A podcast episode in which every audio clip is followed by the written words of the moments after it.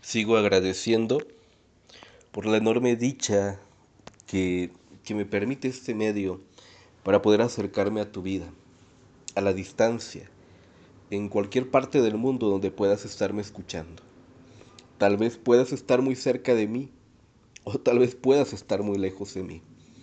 Lo cierto es que seguimos creciendo juntos en este proceso de la vida, seguimos juntos en este vagón en este tren que lleva un destino. No sé si llevamos un destino diferente o llevamos un destino eh, similar. Lo cierto es que vamos juntos porque estamos vivos.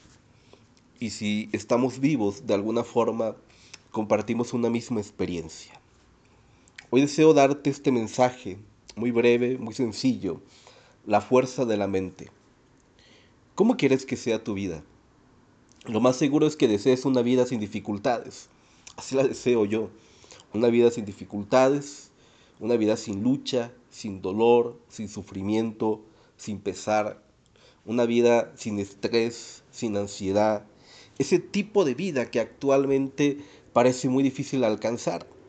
Las situaciones que hoy enfrentamos en el mundo, que venimos enfrentando hace ya algunas décadas, no parecen ser las más sencillas, por lo menos no para aquellos que vamos día a día luchando, intentando ganarnos la vida. Hay muchos detonantes que nos llevan a las crisis emocionales y espirituales. Actualmente han incrementado los intentos de suicidio. Hay mucha gente que intenta quitarse la vida cansada, fastidiada, sintiéndose eh, traicionada, sintiéndose defraudada. Y hay muchos detonantes que les pueden conducir a ese intento de suicidio. Puede ser la, pobreza, puede ser la deuda, puede ser la enfermedad, puede ser el abandono de la pareja, puede ser eh, la pérdida de un familiar. Son muchos los detonantes, son muchos los factores que nos hacen perder la cabeza y el equilibrio. Hoy el ser humano eh, es un humano frágil, es un humano débil en ese aspecto. Tenemos una generación frágil y ojalá pudiéramos fomentar para crear una sociedad fuerte de niños y niñas que puedan construir una sociedad de adultos fuertes y ya no débiles como lo que hoy estamos enfrentando. Pero esto no quiere decir que los sentimientos y las emociones que hoy están surgiendo en el mundo no sean buenos. No quiere decir que vamos a tachar y vamos a, etiquetar a aquellas personas que sienten ansiedad, que sienten miedo, que sienten pánico, que sienten desesperación, que sienten angustia, que quieren quitarse la vida. No me atrevería yo a condenar a nadie que tenga algún sentimiento que lo haga sentir frágil porque hubo una época en la vida en que se negaban las emociones, se negaban los sentimientos y las personas no expresaban, no decían, y esto les enfermaba.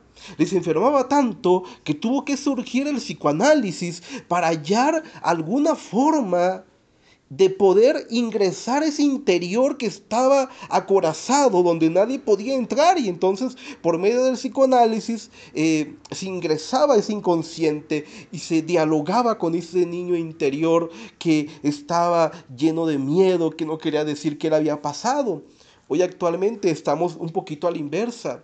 Ya no tenemos que esforzarnos mucho para que la sociedad saque parte del trauma, parte de la experiencia negativa, parte del sufrimiento. Hoy la sociedad parece que lo expresa a viva voz y eso es bueno también, no es malo. Así que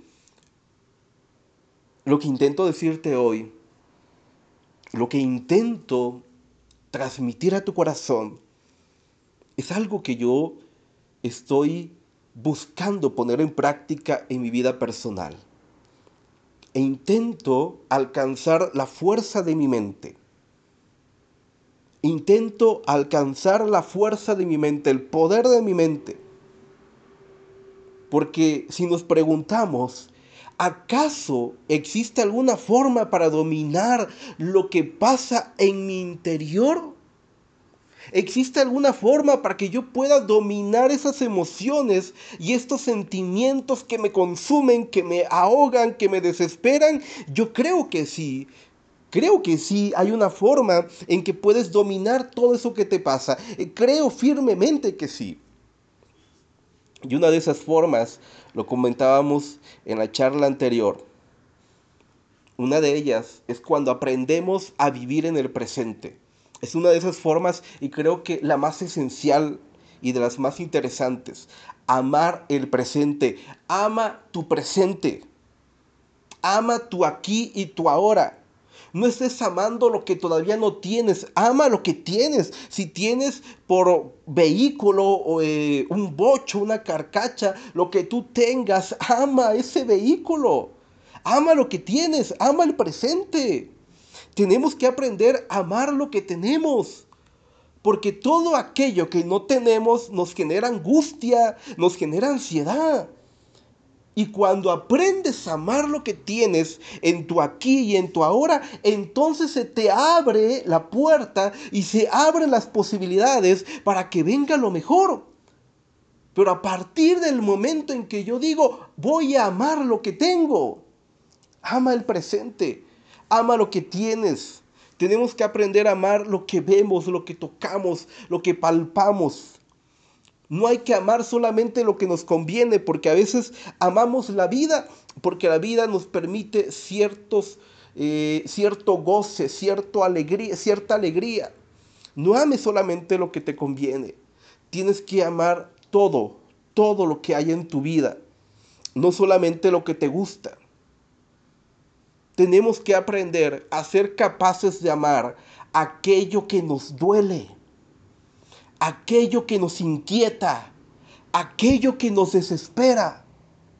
Tenemos que aprender a amar todo aquello que nos duele y aprender a convivir con ello. Y poder hallar el sentido del sufrimiento, el sentido del abandono, el sentido de la traición, el sentido de las enfermedades si estás enfermo y te la paso diciendo, ¿por qué me tuve que enfermar yo? ¿Por qué me está pasando a mí? ¿Por qué no le pasó mejor al vecino? Él es peor que yo. ¿Y por qué a mí sí? ¿Por qué a mí me tocó esta vida? ¿Por qué me tocaron estos hijos? ¿Por qué me tocó esta pareja? ¿Por qué me tocó este trabajo? Mientras que estamos quejándonos y quejándonos y quejándonos por todo lo que hoy tenemos, entonces la vida no nos abre ninguna posibilidad de lo mejor. Porque la vida está esperando que seas capaz de agradecer por lo que te ha dado. Así que si estás enfermo, me vas a decir, y, si estoy enfermo, ¿quieres que yo ame mi enfermedad? No quiero que yo, no quiero que ame esta enfermedad. No, lo que te estoy pidiendo es que aprendas a convivir con ella y que aprendas a agradecer. Porque todo lo que nos pasa en la vida tiene algún sentido y tiene algún propósito. Tiene un para qué. La vida no está llena del por qué, porque el por qué nos lleva al pasado. La vida está llena del presente. Y el presente es la contestación a la pregunta del ¿para qué? ¿Para qué enfermé? ¿Para qué estoy enfrentando esto que me causa dolor? Cuando aprendemos a vivir en el presente, y amar y a convivir con todo aquello que nos causa dolor y aprendemos a soltar el futuro y no permitir que éste nos llene de angustia y de una desesperación, cuando yo hago esto, es una labor de inteligencia espiritual. Ser capaces de agradecer por todo lo que tenemos, sea bueno, sea malo, indica que estamos creciendo creciendo como personas, creciendo como individuos, creciendo en la esencia espiritual a la que hemos sido llamados. Cuando veo la vida y leo la vida de la historia del autor del cristianismo, aprendo que ese autor del cristianismo llamado Jesucristo amó su presente Y aún estando en el Gólgota, aún estando en el Calvario, aún estando colgado en la cruz, amó su presente, amó su condición, amó su situación y no negó de ella. Creo que una de las personas facultadas para despreciar la vida era esta persona llamada Jesucristo. Porque vivió de lo peor de su época y nunca negó y nunca despreció lo que estaba viviendo, sino que lo enfrentó, caminó hacia ello, lo asumió como su presente y se fortaleció en una esperanza, en una confianza y en una fe que él tenía de que su padre estaba con él. Pero amó su presente no dijo, ¿y por qué no envió mi padre a un ángel? ¿Por qué me tuvo que enviar a mí? ¿Qué hago yo aquí colgado? ¿Qué hago yo aquí crucificado? Sino que él amó su presente. No se dejó afectar por lo que estaba sucediendo, sino que lo asumió. Lo asumió con amor y aprendió a convivir con ello. Sus últimas palabras fueron las siguientes. Perdónalos, Padre mío, porque no saben lo que hacen. Fueron una de las últimas palabras de Jesús. Pero de su boca no salió un menosprecio de su vida, sino que él aprendió a vivir su presente. Y tenemos que aprender de él y de muchas personas más que estando en situaciones muy malas, nunca despreciaron la vida y nunca desperdiciaron sus valiosos minutos quejándose por lo que no tenían. Así que cuando veo la vida del autor del cristianismo llamado Jesucristo, puedo ver en él que nunca se quejó por aquello que no tenía, que nunca se lamentó por preocupaciones materiales. Nunca dijo, si yo soy el Hijo de Dios, debería de andar en un camello, sino al contrario, él asumió que tenía que caminar largas distancias con sandalias, eso no le pesaba, eso no le afectaba. ¿Por qué a ti y por qué a mí te afecta no tener un coche? ¿Por qué a ti te quita el sueño que tu vecino salga con una camioneta y que su esposa salga con un coche y tú tengas que salir y tomar el pecero y tengas que viajar apretado como mosca en el metro de la ciudad. ¿Por qué a ti te afecta eso? Si al Hijo de Dios no le afectó ninguna preocupación material, sencillamente la asumió y dijo, qué bueno, para esto vine. Así que él no se dejaba afectar por las preocupaciones materiales. No estaba pensando Jesús por qué los sumos sacerdotes dormían en cómodas camas mientras que él dormía con una cabecera de piedra y en cuevas. A él no le afectaba eso. Porque a veces a ti y a mí nos afecta no tener para una casa, no tener para una propiedad, una propiedad propia.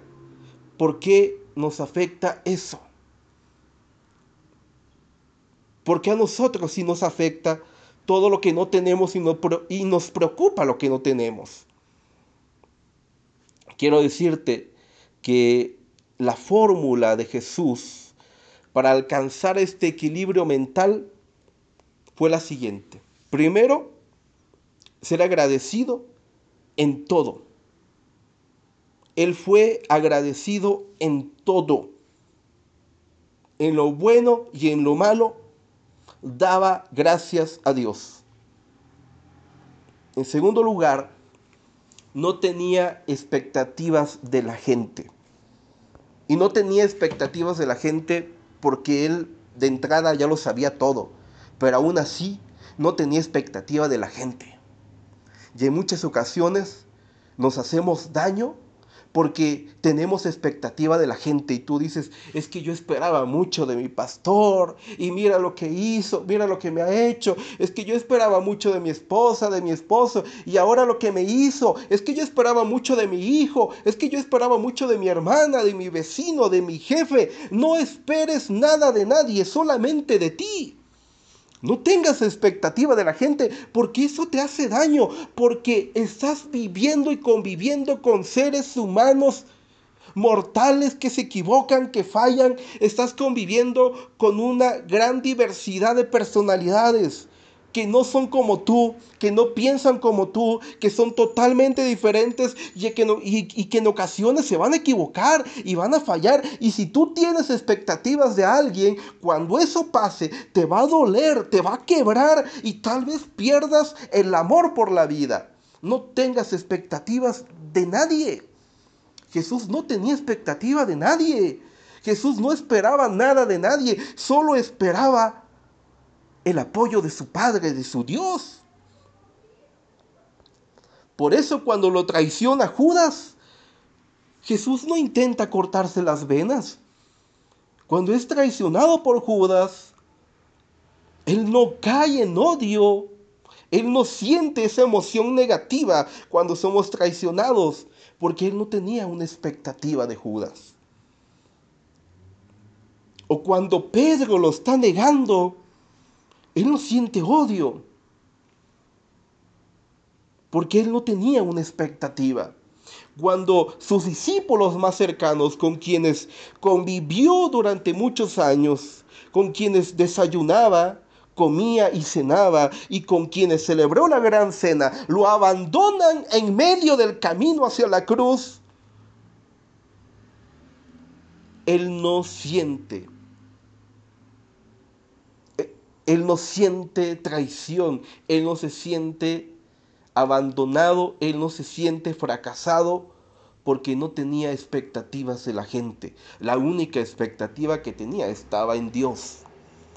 Deja de tener expectativa en la gente, deja de esperar algo de la gente. Y comienza a poner tu, tu firmeza y tu esperanza en uno mismo que es eterno, que nunca cambia y que nunca falla y que se llama Dios. Cuando Judas lo traiciona, cuando los discípulos lo abandonan, cuando Pedro lo niega, cuando el discípulo amado Juan lo abandona, no se afecta su vida por eso, no siente odio, no siente deseos de venganza, porque de alguna forma ya lo esperaba o no esperaba nada de ellos.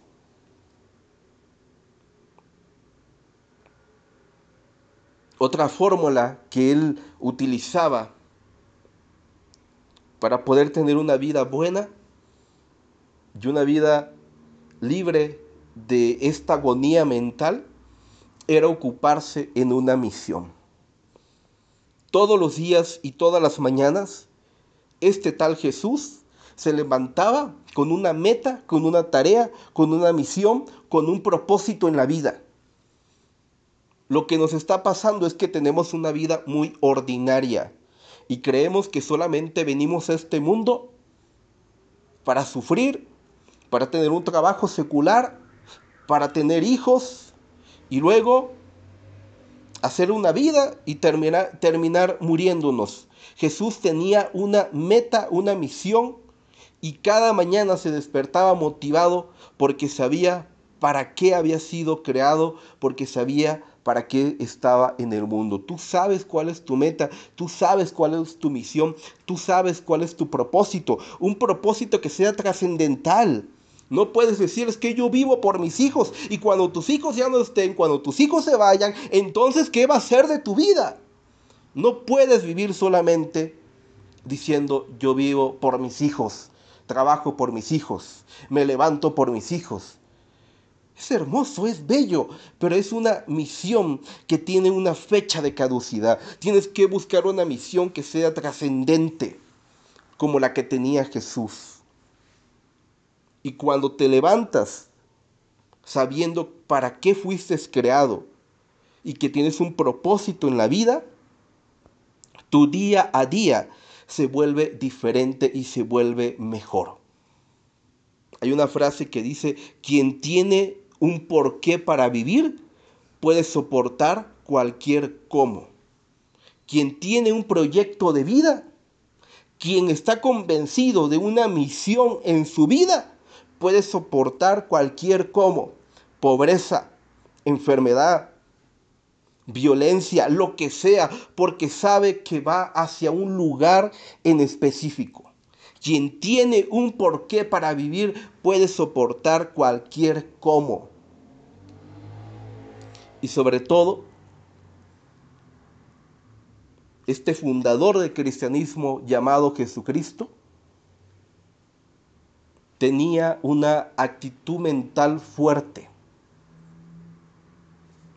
Y a partir de esto se marca toda la diferencia.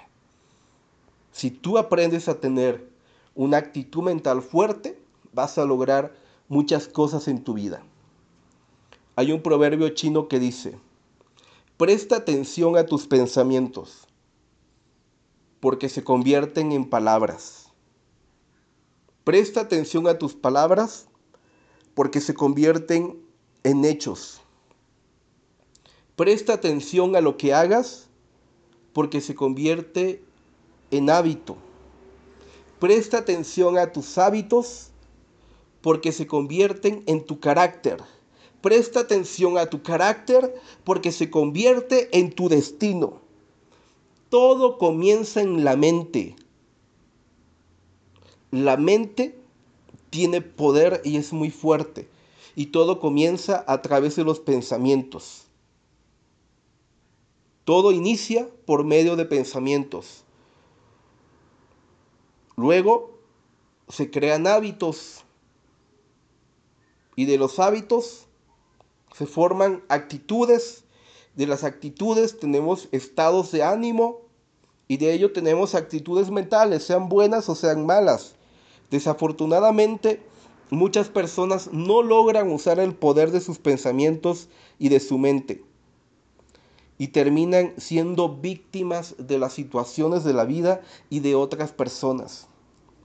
Si quieres lograr vencer la ansiedad, los miedos, los celos, la angustia, el enojo, la envidia y los vicios y cualquier otro mal, necesitas tomar el dominio de tu mente, de tus pensamientos.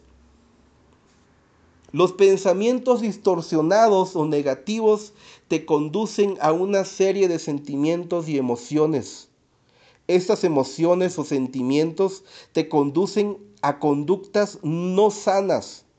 Si quieres tener tu vida bajo dominio, es esencial que ejercites y entrenes tu mente en pensamientos positivos. No olvides que un pensamiento negativo te lleva a emociones y a conductas negativas. El gran sabio y filósofo Marco Aurelio decía, y con esto voy a terminar con esta frase de Marco Aurelio. Tú tienes poder sobre tu mente, no de los acontecimientos externos. Cuando te des cuenta de esto, encontrarás la fuerza. Tú tienes poder sobre tu mente, no de los acontecimientos externos. Cuando te des cuenta de esto encontrarás la fuerza.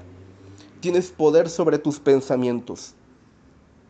No tienes poder sobre tu esposo, sobre tu esposa, no tienes poder sobre tus amigos, no tienes poder sobre la pandemia, no tienes poder sobre la pobreza, no tienes poder sobre las enfermedades. Todo eso son acontecimientos, pero sí tienes poder sobre tu mente, sobre tus pensamientos. Tú eliges qué pensar, tú eliges ¿Qué se viene a tu mente cuando te sientes traicionado?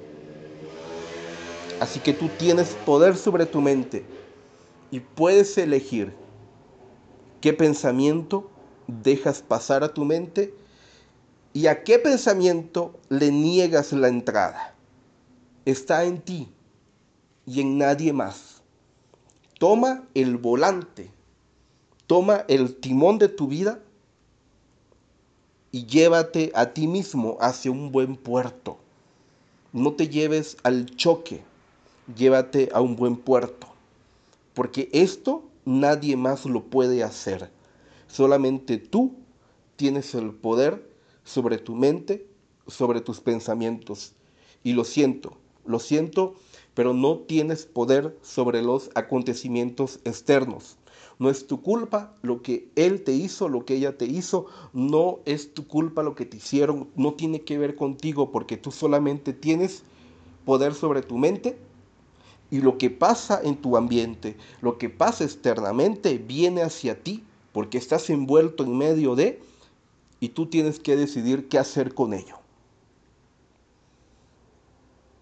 Y a muchos no les gusta esto, porque prefieren tomar una actitud frente a la vida pasiva y victimaria. Y decir, ay, es que yo soy víctima del mundo, soy víctima de la gente que me ha hecho daño. No eres víctima de nadie. En dado caso, eres víctima de ti mismo, porque tú tienes poder sobre tu mente y puedes elegir qué pasa en tu vida y qué no pasa en tu vida. En tu vida, no en la vida de los demás. O sea, déjame decirte eso. Tienes poder sobre tu mente y sobre tu vida, no en la vida de los demás. Lo que los demás hagan es algo que te va a afectar, pero que no te va a determinar porque hay un punto que se llama decisión. Y en ello tú vas a marcar la diferencia, tomando una actitud diferente, tomando un pensamiento diferente y abriéndote puertas a un camino mejor a un camino de descanso, a un puerto de paz, a un puerto de amor, a un puerto de alegría. Todo esto hay que aprenderlo en la vida. Yo, yo lo estoy aprendiendo. No te lo estoy diciendo porque sea quien tenga mayor control mental. Te lo estoy diciendo porque estoy luchando con esto, porque estoy aprendiendo esto. Y me ha ayudado tener este poder sobre mi mente. Te animo a que hagas lo mismo.